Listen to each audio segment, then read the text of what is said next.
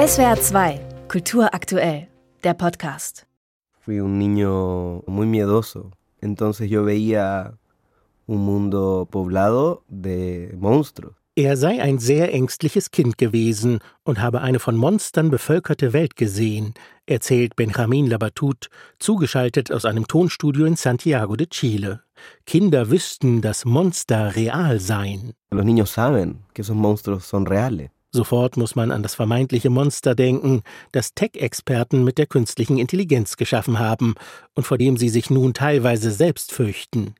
Labatuts neuer Roman Maniac, der die Ambivalenz von Irrationalität und Wahn in der Wissenschaft aufzeigt, endet damit, dass die KI den Südkoreaner Lee Sedol, den weltbesten Spieler im strategischen Brettspiel Go, vernichtend schlägt. Da tun die nüchternen Worte des chilenischen Autors gut. En este minuto, el potencial y el riesgo también. In dieser Minute scheinen das Potenzial und auch das Risiko der künstlichen Intelligenz grenzenlos zu sein. Aber es gibt nichts Grenzenloses. Auch die KI wird Grenzen und Schwachpunkte haben. Wir müssen herausfinden, was ihre Schwachpunkte sind, um von der KI zu lernen und um uns vor ihr in Acht zu nehmen. Andererseits beunruhigen mich auch diese Worte, denn sie sind die Antwort auf eine Frage, die nicht ich mir ausgedacht habe, sondern die KI ausgespuckt und dann mit meiner geklonten Stimme vorgelesen hat. Labatut hat die Maschine nicht vom Menschen unterscheiden können. Im aufwühlenden Roman begeht der depressive österreichische Physiker Paul Ehrenfest 1933 Suizid, weil er das Gefühl hat, mit der Quantenphysik sei ein Dämon in der Seele der Physik herangewachsen. Mit Ehrenfest kann sich identifizieren, wem die KI heute vor allem Angst macht.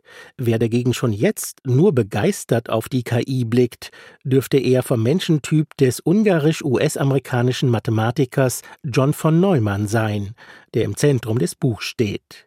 Das heute fast vergessene Genie entwickelte den ersten Hochleistungscomputer Maniac, war ein Pionier der künstlichen Intelligenz, arbeitete allerdings auch an der Entwicklung der Atombombe mit.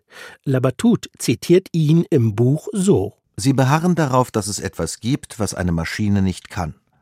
Wenn Sie mir konkret sagen, was genau eine Maschine nicht kann, kann ich immer noch eine bauen, die genau das leistet. Macht die künstliche Intelligenz uns Menschen also in Zukunft überflüssig? No, para nada. No podemos olvidar. Nein, überhaupt nicht.